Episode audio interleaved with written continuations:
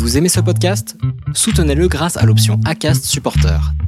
C'est vous qui choisissez combien vous donnez et à quelle fréquence. Cliquez simplement sur le lien dans la description du podcast pour le soutenir dès à présent. I'm Sandra, and I'm just the professional your small business was looking for. But you didn't hire me because you didn't use LinkedIn jobs. LinkedIn has professionals you can't find anywhere else, including those who aren't actively looking for a new job but might be open to the perfect role, like me. In a given month, over 70% of LinkedIn users don't visit other leading job sites. So if you're not looking on LinkedIn, you'll miss out on great candidates like Sandra. Start hiring professionals like a professional. Post your free job on linkedin.com/people slash people today. Alors, le déclassement entre Bamako et Paris, ben, il- c'est un grand écart, puisque je pars d'un espace euh, d'un hectare à euh, à peine 50 mètres carrés pour euh, plusieurs. Nous sommes les uns sur les autres, mais grâce à ma mère, nous avons mis en place un rythme un petit peu militaire. Vous vous apprêtez à écouter la première partie d'un podcast des déviations. Notre média raconte les histoires de celles et ceux qui ont changé de vie. Pour nous suivre et ne rien manquer de nos actualités, nous vous donnons rendez-vous sur notre site et nos réseaux sociaux. Abonnez-vous à notre chaîne YouTube et suivez nos podcasts sur Acast et autres plateformes de streaming. Tout de suite, un nouveau portrait, une nouvelle histoire, une nouvelle déviation. Bonjour, je m'appelle Maï Traoré, je suis née à Bamako, au Mali, et après un parcours de vie entre la France et le Mali, je suis proviseur à Paris.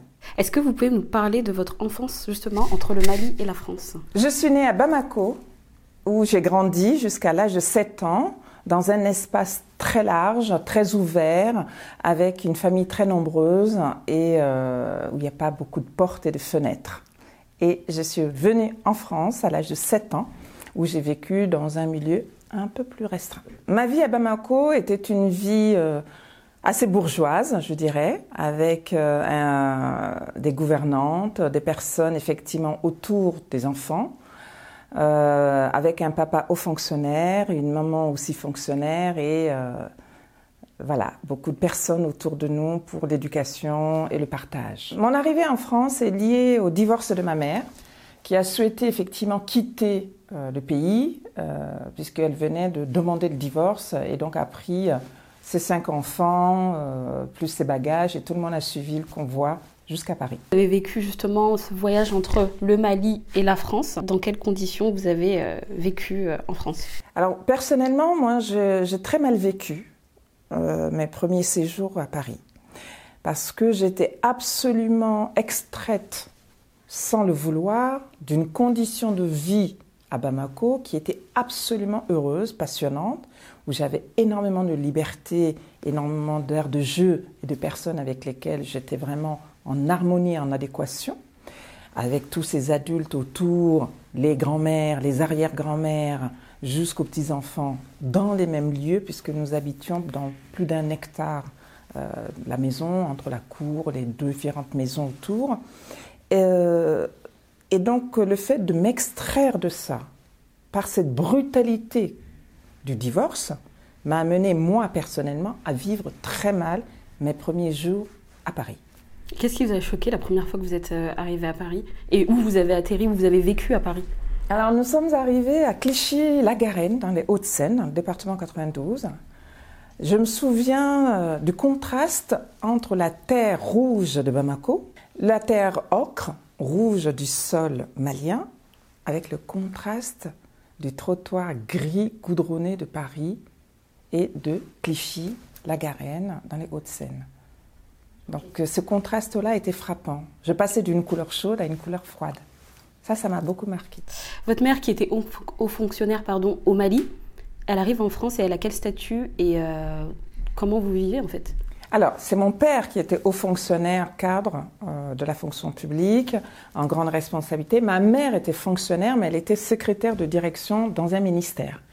Euh, son statut, ben, c'est totalement l'inverse. Donc, elle passe de secrétaire particulière du ministre de la Culture et de la Communication du Mali à femme qui cherche un travail en France.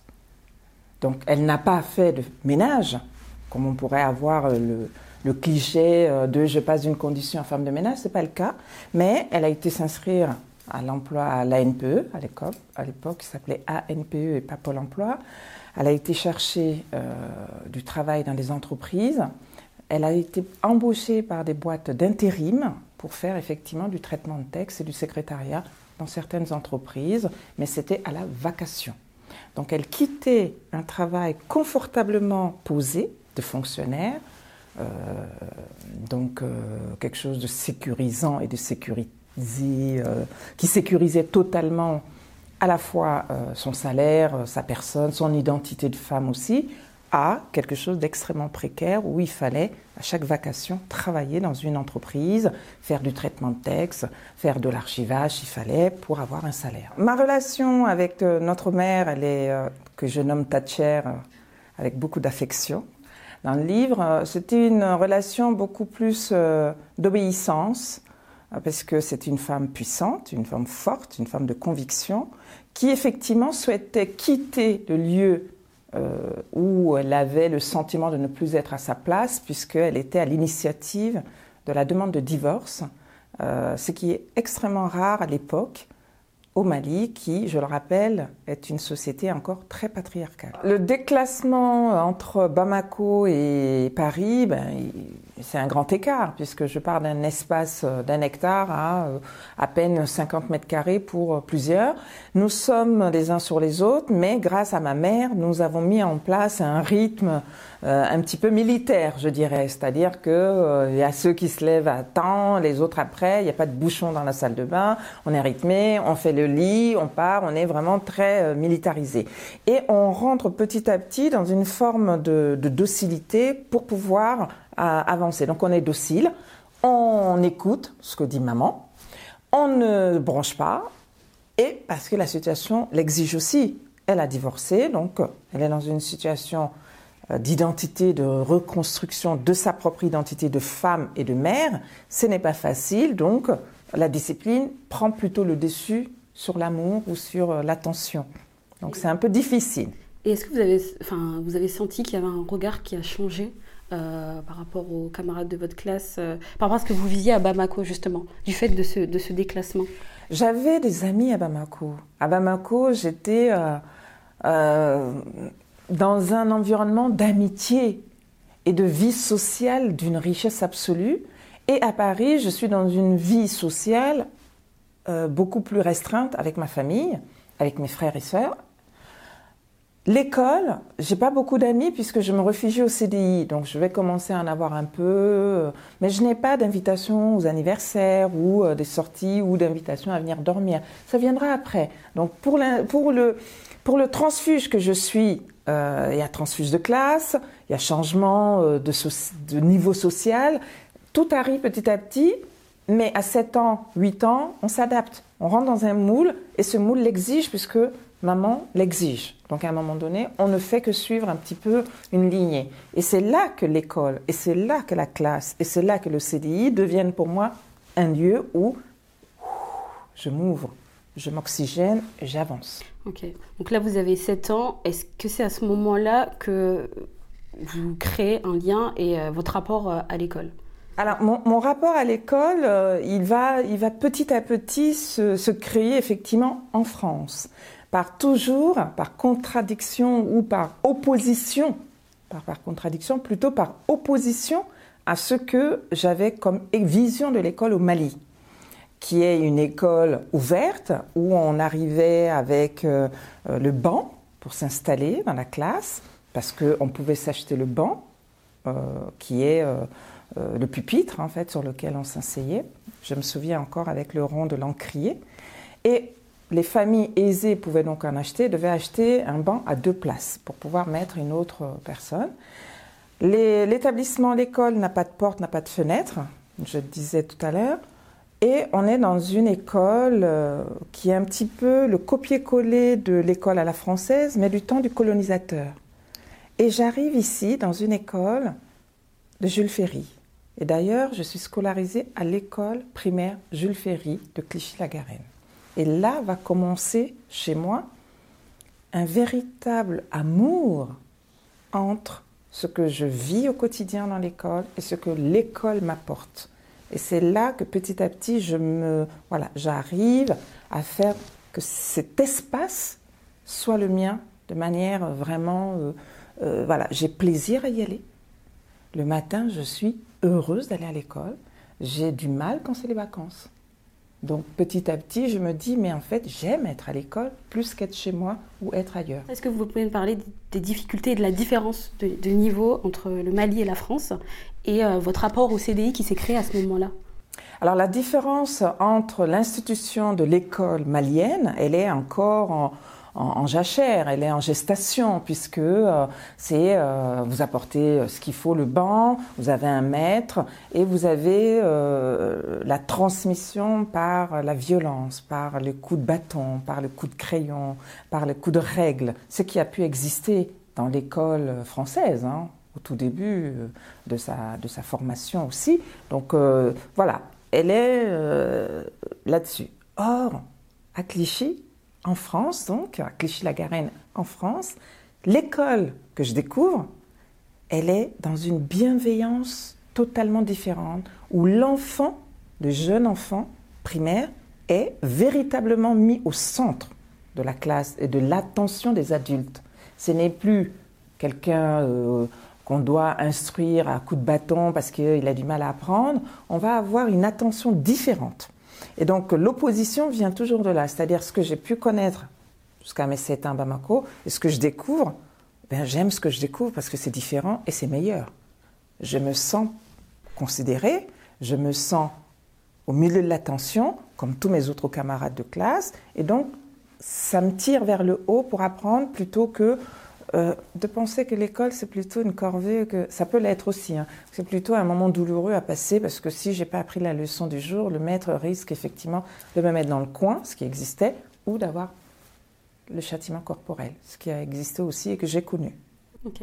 Mais malgré cette différence que vous signifiez, est-ce que vous avez eu des lacunes quand vous êtes venu euh, euh, en France justement?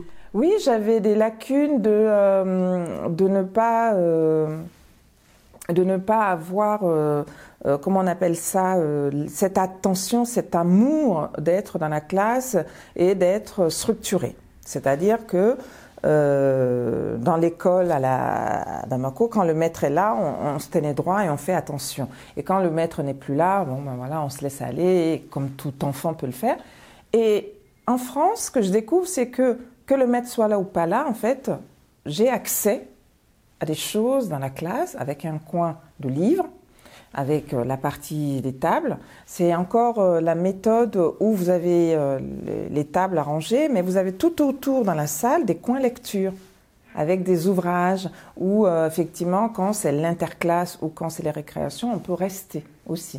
Donc je découvre ça, je quitte une classe vide avec que des bancs et un tableau noir et j'arrive dans une classe plus dense, avec toujours la même configuration, table, euh, tableau et banc, mais cet espace où il y a des ouvrages, où on peut également se poser. Ça change un petit peu l'environnement. Et est-ce que vous pouvez nous parler justement de vous parler du livre ce qui a une grande place dans votre vie et ce qui vous a aidé justement à, grandir et, à avoir ce poste? Est-ce que vous pouvez nous dire d'où vient ce, rapport au livre, à la littérature? Mon, rapport au livre, dans ma mémoire, il date de mon père qui rentrait du travail et qui avait toujours un livre dans sa main. Euh, alors, le maître, il a toujours son cartable dans la main, il s'identifie comme ça. Et moi, mon père, il s'identifiait avec un livre dans la main, parce que bien évidemment, son chauffeur prenait son sac, etc. Et lui, en sortant de la voiture, il avait ce livre. Et comme on courait tous vers lui pour aller l'accueillir à la fin de la journée, ça, c'est l'image que j'ai d'un papa avec un livre. Donc souvent, il nous disait ce que c'était, il nous disait où il l'avait trouvé. Et ça, c'est mes premières, euh, ma première rencontre avec le livre. Personnellement, dans la maison, je n'avais pas une bibliothèque fournie où j'allais. Donc, je commence à avoir cette attirance vers le livre aussi dans la classe de Jules Ferry dans l'école de Jules Ferry, dans la classe où je suis euh, scolarisée, où il y a cet espace de livre où je vais effectivement pouvoir aller prendre les J'aime lire, les Tom Tom et Nana, euh, tous les petits ouvrages qui sont mis à disposition de la jeunesse, justement pour éveiller mon esprit. Donc ça va commencer par là. Et ensuite, ah, bien sûr, donc dans l'établissement euh, scolaire, il y a un espace qui s'appelle le CDI et je vais absolument investir le CDI. C'est-à-dire que à Bamako, je n'avais pas de CDI, j'avais pas un lien de CDI. Il y avait les salles de classe, euh, il y avait la salle des maîtres, mais on n'avait pas un espace euh, dédié. Or là, dans cette école, il y a un espace dédié. Et ça, c'est important pour moi. Donc, comme il fait froid et que je viens du sud et du soleil, euh, je me trouve un refuge dans un CDI qui est chauffé. En plus, il y a beaucoup de livres et ça sent bon le livre et il y a un coin lecture. Donc mon quart d'heure de récréation du matin ou de l'après-midi, c'était plutôt là-bas que je me réfugiais. C'était un refuge parce que j'avais froid et puis parce que je trouvais un confort. Donc vous voyez par quoi vient un peu euh, Alors, à la maison en France, euh, l'espace est beaucoup plus réduit, donc on est un peu les uns sur les autres, puisque c'est un trois pièces. Je partage une chambre avec ma sœur. Euh, les livres sont à côté euh, plutôt de notre lit. C'est un lit superposé, je me souviens, plutôt de notre lit, souvent en dessous du lit. Le salon, ben, c'est investi par les garçons qui dormaient là-bas, et puis ma mère qui avait sa chambre. Donc on n'a pas de bibliothèque dans, la maison. Et justement, votre mère qui a joué un rôle clé, euh, quel rapport elle avait à l'école pour vous? Est-ce qu'elle vraiment, elle, euh, elle était derrière vous à ce moment-là? Ma mère était absolument euh, très à cheval, comme on dit, sur l'école, sur la discipline. J'ai une anecdote. On avait à l'époque, ma génération, du siècle dernier donc, on avait l'obligation, enfin, on avait la note de conduite. Pour ma mère, on avait 20 sur 20 de conduite, même si en maths, on avait un peu moins. Mais la conduite, dans le bulletin scolaire, ça devait être irréprochable. Et lorsqu'on arrivait à 18, parce qu'on avait effectivement fait quelques écarts, mais il fallait le lui justifier et le lui dire pourquoi. Donc ça, ça a été quelque chose qui m'a beaucoup marqué dans l'école. Donc elle, elle avait pour l'école, c'est-à-dire tu y vas, c'est pour apprendre, c'est pour t'enrichir, c'est pour progresser. Tu n'y vas pas pour embêter l'enseignant, pour embêter l'école, pour embêter les personnels, et on ne m'appelle surtout pas pour me dire que tu as fait une bêtise. Donc ça, c'était la consigne qui était donnée euh, quasiment tous les matins au petit déjeuner avec ma mère. Donc quand arrivait la fin du trimestre avec mes frères et sœurs, t'as eu combien T'as entendu T'as eu combien? Donc c'était assez euh, euh, la, tension plus que combien elle a eu en maths, etc. Donc ça, venait au-dessus et après elle regardait le reste. Donc ma mère avait une relation extrêmement forte avec l'école. Je pense que euh, le fait que nous soyons euh, dans un pays euh, qui n'est pas notre pays d'origine, où on n'est pas né sur le sol français, ma mère avait un, attachement viscéral comme peuvent avoir toutes les mamans et tous les papas immigrés d'Afrique sur le respect. C'est-à-dire que tu arrives dans un pays, tu respectes ce qui s'y passe, tu ne te fais pas remarquer. Si tu peux, tu vis en parallèle, mais tu ne te fais absolument pas remarquer. Ça veut dire quoi? Ça veut dire que tu es respectueuse, tu écoutes et tu ne déranges pas. Donc ma mère, elle avait effectivement ça en tête en disant nous sommes venus pour un temps. Elle l'a toujours dit, c'était pas pour rester, sauf que effectivement, moi j'ai décidé de rester. Mais euh, ce temps, il doit se passer sans bruit. Voilà, c'est euh, on rentre, on fait le travail, on travaille, toujours la valeur travail, toujours le travail, et on ne dérange pas. Ça, c'était très fort chez elle. Ok, et pendant ce parcours, pendant ce temps en France, est-ce que vous avez fait des rencontres qui vous ont marqué? Des, professeurs, je pense à l'artiste Ismaël Diabaté, qui ont construit aujourd'hui, euh, qui vous ont aidé à construire euh, le chemin que vous avez aujourd'hui. Mon enfance et la, ma, toute ma scolarité a été un va-et-vient qui a commencé à Bamako, qui a eu un temps ici en, France, à Paris, euh, je suis aussi retournée, puisque comme elle nous a ramené bagages et enfants suivent le mouvement suite au divorce, lorsqu'elle se remarie, bagages et enfants reçuivent le mouvement dans l'autre sens. C'est la raison pour laquelle vous avez fait votre lycée à Bamako C'est là. Exactement. C'est-à-dire que ma mère a repris le, le, chemin inverse. Et là, nous sommes arrivés au lycée Askia. donc déjà à l'école primaire niveau collège, milieu de collège, puisque j'ai quitté la France à l'entrée de la classe de 5e. Et arrivé à Bamako, donc il a fallu finir le collège et rentrer au lycée. Et c'est là que je vais faire euh, la rencontre d'un artiste qui était en résidence, qui s'appelle Ismaël Diabaté, et qui va euh, me faire découvrir le verre, euh, mon univers actuel aujourd'hui dans, dans, le lycée dans lequel je travaille, le matériau vert. Comment s'est passée cette rencontre? Vous pouvez me l'expliquer?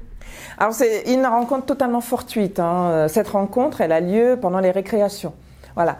Autant à Paris, euh, je me réfugiais au CDI parce que j'avais froid, autant à Bamako, il fait très chaud, on est tous dehors. Et donc, dans la cour de récréation de cet immense lycée qu'est le lycée Askia de Bamako, il y avait euh, un atelier au fond, dans la deuxième cour, où un artiste était en résidence et c'était lui.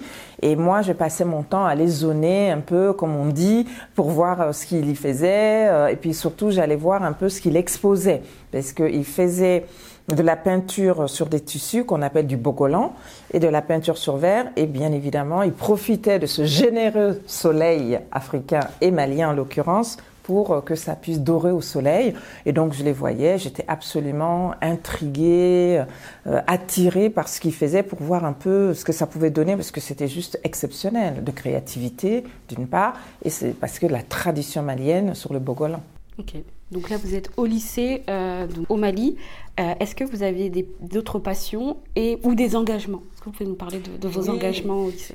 Alors, c'est la période à Bamako euh, où le lycée, les lycéens vont rentrer dans des mouvements de blocage d'établissements parce que euh, au pan de la société, euh, ils peuvent euh, pas laisser passer le mouvement de contestation des fonctionnaires et du peuple qui se soulevait en 91, en 1991, sur une situation qualifiée de dictature par un président qui, était considéré comme un dictateur, euh, qu'il était, et euh, dont les payes, etc. Donc la cherté de la vie, euh, le coût de la vie, etc. Donc la mouvance des élèves et étudiants du Mali, j'ai bien, évidemment trouvé du sens puisque je partageais les combats et j'ai découvert avec le militantisme qu'on pouvait effectivement faire bouger un peu les lignes, d'abord au niveau de l'établissement scolaire pour obtenir un peu plus de choses avec la direction de l'établissement, mais aussi euh, avec les autres lycées et lycéens,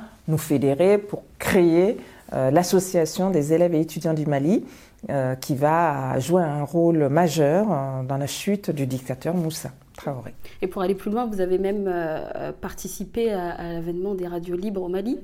Oui la même époque. C'est-à-dire que euh, la chute du régime, l'avènement euh, et la mise en place euh, d'élections, etc., a aussi permis l'ouverture d'un pan économique de la société par la création de radios libres qui se sont créées tout de suite en 1992 et euh, la première radio commerciale du Mali, qui s'appelle la radio Liberté, euh, ben, commençait, euh, était dans, dans, un petit appartement d'ailleurs, euh, commençait euh, dans le quartier de Médine. Et j'en ai entendu parler puisque je, je sillonnais un peu les les agences de, de, presse, les journaux, j'étais un peu partout parce que j'avais droit effectivement soit à des interviews de qu'est-ce que l'association fait, des étudiants où êtes-vous aujourd'hui? Euh, Est-ce qu'il y a une marche de prévu? Est-ce que vous allez bloquer tel et tel établissement pour pouvoir justement contester et revendiquer des droits pour les élèves et étudiants? En entendant parler par les médias de l'ouverture de cette radio, ben, j'ai juste euh, poussé la porte et je suis allée voir euh, le président en lui demandant s'il voulait m'offrir la possibilité d'une antenne libre, ce qu'il a accepté. Et j'avais zéro expérience, j'ai 17 ans. Et euh, j'ai la chance qu'il m'offre euh, donc euh, l'antenne et je commence à mettre en place des petites émissions de radio où je vais effectivement parler à mes camarades, à d'autres personnes pour leur dire il faut peut-être se réveiller sur tel et tel point, notamment sur les femmes.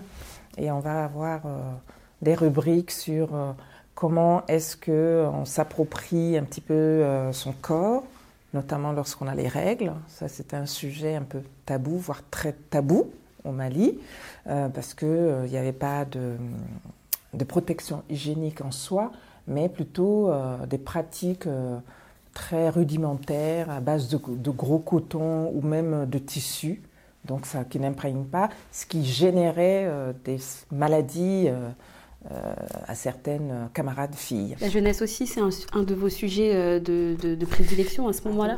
Et vous, euh, là, se dessine la carrière. Vous l'êtes journaliste à cette époque-là. Entre guillemets. Je suis comme tout le monde, on découvre et on se dit journaliste, mais moi j'étais plutôt animatrice et qui côtoyait beaucoup les journalistes. Et je les adorais parce que je trouvais que par la presse écrite d'abord, il y avait une capacité à dire les choses euh, par l'écrit et puis euh, par la presse euh, radiophonique. Et donc la première liberté, mais toutes les autres qui se sont créées autour, il y en a eu beaucoup, puisqu'il y a eu une liberté de création qui s'est mise. Et donc c'était des voix à entendre, des voix qu'on n'entendait pas, puisque avant il n'y avait que la radio officielle nationale de l'État. Et donc ces radios libres amenait une autre manière de parler, une autre, une autre, un autre son. C'est-à-dire qu'on pouvait entendre autre chose que la ligne politique euh, et gouvernementale qui était posée. Et ça permettait justement de poser un, pan de, réflexion. Donc j'étais animatrice plutôt que journaliste. Mais je faisais des piges aussi, donc je, voilà, je commençais à écrire des articles sur les sujets qui m'importaient. Ok, au moment où vous êtes journaliste, c'est ça? Au moment où je suis animatrice euh, dans la première radio libre du, et commerciale du Mali. Ok, donc là vous êtes animatrice, vous écrivez des piges, euh, vous emportez ce projet-là euh, en France après? Je, je, alors je viens, je reviens en France suite à l'année blanche qui va être décrétée parce que bon la jeunesse a a beaucoup milité, euh, le gouvernement est, tombé, le dictateur est tombé, euh, l'armée a fait un coup d'État, donc euh, les choses sont pas très stables. Et donc les élèves dont les familles avaient les moyens ont décidé, pour qu'ils ne perdent pas leur année d'études, de les renvoyer, notamment en Europe, aux États-Unis, etc. Donc moi, je suis euh, à cette époque-là très accrochée à Bamako, très accrochée à l'école, euh, mais les écoles ont été fermées justement pour éteindre la contestation des élèves et étudiants. Donc, décision gouvernementale. Si on se réunit, c'est que l'école est ouverte. Quand on ferme l'école, tout le monde chez soi. Donc c'était un moyen radical et un peu dictatorial de faire taire la jeunesse. Hein. Donc du coup, j'étais en repli dans la radio. au niveau de la radio, je me prends au jeu du journalisme, à les côtoyer, etc. Et quand je reviens, puisque il faut poursuivre les études, et donc j'ai la chance et j'ai cette opportunité euh, et ce privilège de pouvoir revenir en France et donc de m'inscrire à la Sorbonne, je reviens avec euh, un petit peu l'âme en peine de laisser un peu tout ce que je commençais à créer euh, par la voix radiophonique. Donc ça me fait peine, mais en même temps, il faut que je, j'étudie et que je, je, gâche pas un peu euh, mes, mes années euh, d'études supérieures. Ok, on va revenir un petit peu en arrière. Je pense qu'il y a un élément important qu'on a oublié, c'est que vous m'avez dit euh, que vous avez et vous été accroché à, la jeunesse, aux enfants garibou errants, sauf que vous êtes rendu compte que vous étiez hors sol. Alors oui, c'est donc à l'époque où j'ai fait mes, mes, émissions et mes, mes, les piges pour les journaux. Euh, j'ai fait un reportage sur la jeunesse euh, des enfants qu'on appelle les enfants guéribou. Guéribou, c'est l'enfant mendiant qui est confié par ses parents à un marabout qui lui apprend euh, le Coran, la lecture du Coran, etc. et qui est censé l'instruire aussi, donc l'école coranique. Sauf que euh, je vois, moi, qui suis dans la jeunesse un peu dorée, un petit peu privilégiée, voire, euh, voilà, je suis dans une société euh, avec un décalage immense. Je vois ces jeunes enfants, souvent de 3, 4, 5, 6 ans, pieds nus, en train de mendier dans les rues et rapporter ce qu'ils ont récolté au maître coranique dans sa maison où ils dorment souvent à même le sol. c'est quelque chose qui m'interpelle tellement fortement que je vais faire un reportage dessus pour pouvoir aller les vendre aux journaux plus grands pour qu'ils puissent publier. Donc je fais mon sondage, je vois euh, un peu euh, comment la société pense, mais en fait ça fait partie de la société. Donc je suis totalement en décalage. Je pense que je peux alerter, tirer la sonnette d'alarme du gouvernement, de nos dirigeants sur la question de l'enfance, mais en fait non, ça fait partie puisque il y a euh, comme quelque chose de parallèle, ben, c'est pas grave, ils sont dans une école coranique, donc ils apprennent forcément le Coran. Le Mali est un pays, est une république euh, laïque, mais euh, la pratique euh, de la religion, elle est quand même là, elle est fondamentalement là. Donc je suis un peu hors sol par rapport à ce que moi je vais dénoncer et par rapport à ce que me renvoie la société de l'époque. Donc là vous êtes en, terminale, on va revenir un petit peu, on va revenir en France. Vous êtes en terminale, pourquoi vous décidez déjà de, postuler en France et pourquoi la Sorbonne? Lorsque je termine mes études, je, décide d'abord de, de passer le concours de Sciences Po. Sciences Po, je rate l'inscription de Sciences Po de Paris, euh, mais j'obtiens l'inscription de Sciences Po de Bordeaux. Donc je, quitte Bamako pour aller passer euh, les épreuves. Je reviens à Bamako et je rate, euh, je rate le concours d'entrée à Sciences Po de Bordeaux à cause de l'anglais. Euh, ça m'a vexé d'ailleurs cette histoire avec l'anglais. Donc je reviens à Bamako et euh, je retrouve une inscription pour cette fois-ci la Sorbonne à Paris 4 au grand regret de ma mère qui voulait absolument que j'aille en fac de médecine. Donc là, on rentre dans un conflit avec ma mère où j'arrive cette fois-ci à m'opposer à elle par un choix. Je disais tout à l'heure, ma mère, euh, quand elle décide quelque chose, on suit, on ne discute pas, donc euh, il faut suivre le mouvement de, devenir, il faut suivre le mouvement de partir. Donc là, elle décide euh, qu'après mes études, il faut que je fasse de la médecine. Pourquoi elle décide que vous fassiez précisément de la médecine? C'est quoi l'histoire derrière? Eh bien, l'histoire, c'est que ma mère souhaitait elle-même être gynéco euh, elle, voulait faire des études de médecine, être gynécologue. Elle n'a pas pu être gynécologue. Donc, par transfert sur sa fille, elle voulait que je fasse des études de médecine pour pouvoir dire, vous avez vu, ma fille est gynécologue. Donc, ma mère était euh, persuadée de, ce transfert-là. Et c'est là que euh, je lui explique que tant elle regardait ma note de conduite, mais elle regardait pas les sciences et que j'étais archi nulle en sciences. Donc, jamais su compter en maths. Et pour faire médecine, il faut quand même avoir un petit bagage dans le bloc scientifique, et je peux vous en parler. Donc j'avais mon amour des lettres qui me poursuivait, et là j'arrive effectivement à négocier avec elle, lui dire, euh, mais en fait, j'y arriverai pas en médecine. Rien que faire la dissection de la grenouille euh, en terminale, je, tourne de l'œil, donc je ne vais pas pouvoir y arriver. J'ai beaucoup de respect pour la médecine et je n'ai pas les compétences. Donc tu vas, s'il te plaît, euh, écouter un peu mon point de vue à moi, c'est-à-dire peut-être aller vers la littérature, les lettres modernes, un peu les livres je pense que j'aurai un peu plus euh, de compétences à développer là-dedans que de faire médecine où ça va, ça va être catastrophique. J'y arriverai pas. Et si j'y arrive, euh, ce sera une catastrophe. Donc euh, voilà. Et là, la discussion s'enchaîne avec ma mère. J'arrive à la convaincre un petit peu et elle cède. Mais elle cède parce que j'ai trouvé mon inscription à la Sorbonne.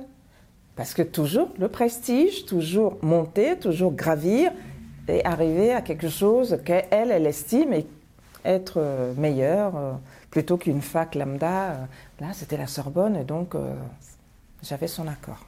vous arrivez à la Sorbonne, donc dans cette prestigieuse fac, comment se passe votre entrée oh, J'ai un souvenir absolument merveilleux de mon premier jour dans cette cour d'honneur de la Sorbonne. Cette cour, elle est magnifique. C'est la pré-rentrée, on est tous là. Il y a deux grands monuments que j'observe. C'est Victor Hugo, qui est euh, posé là, euh, dans un fauteuil majestueux, euh, et Pasteur. Et ensuite, il y a le président d'université qui nous accueille. Alors la cour est très étrangement blanche.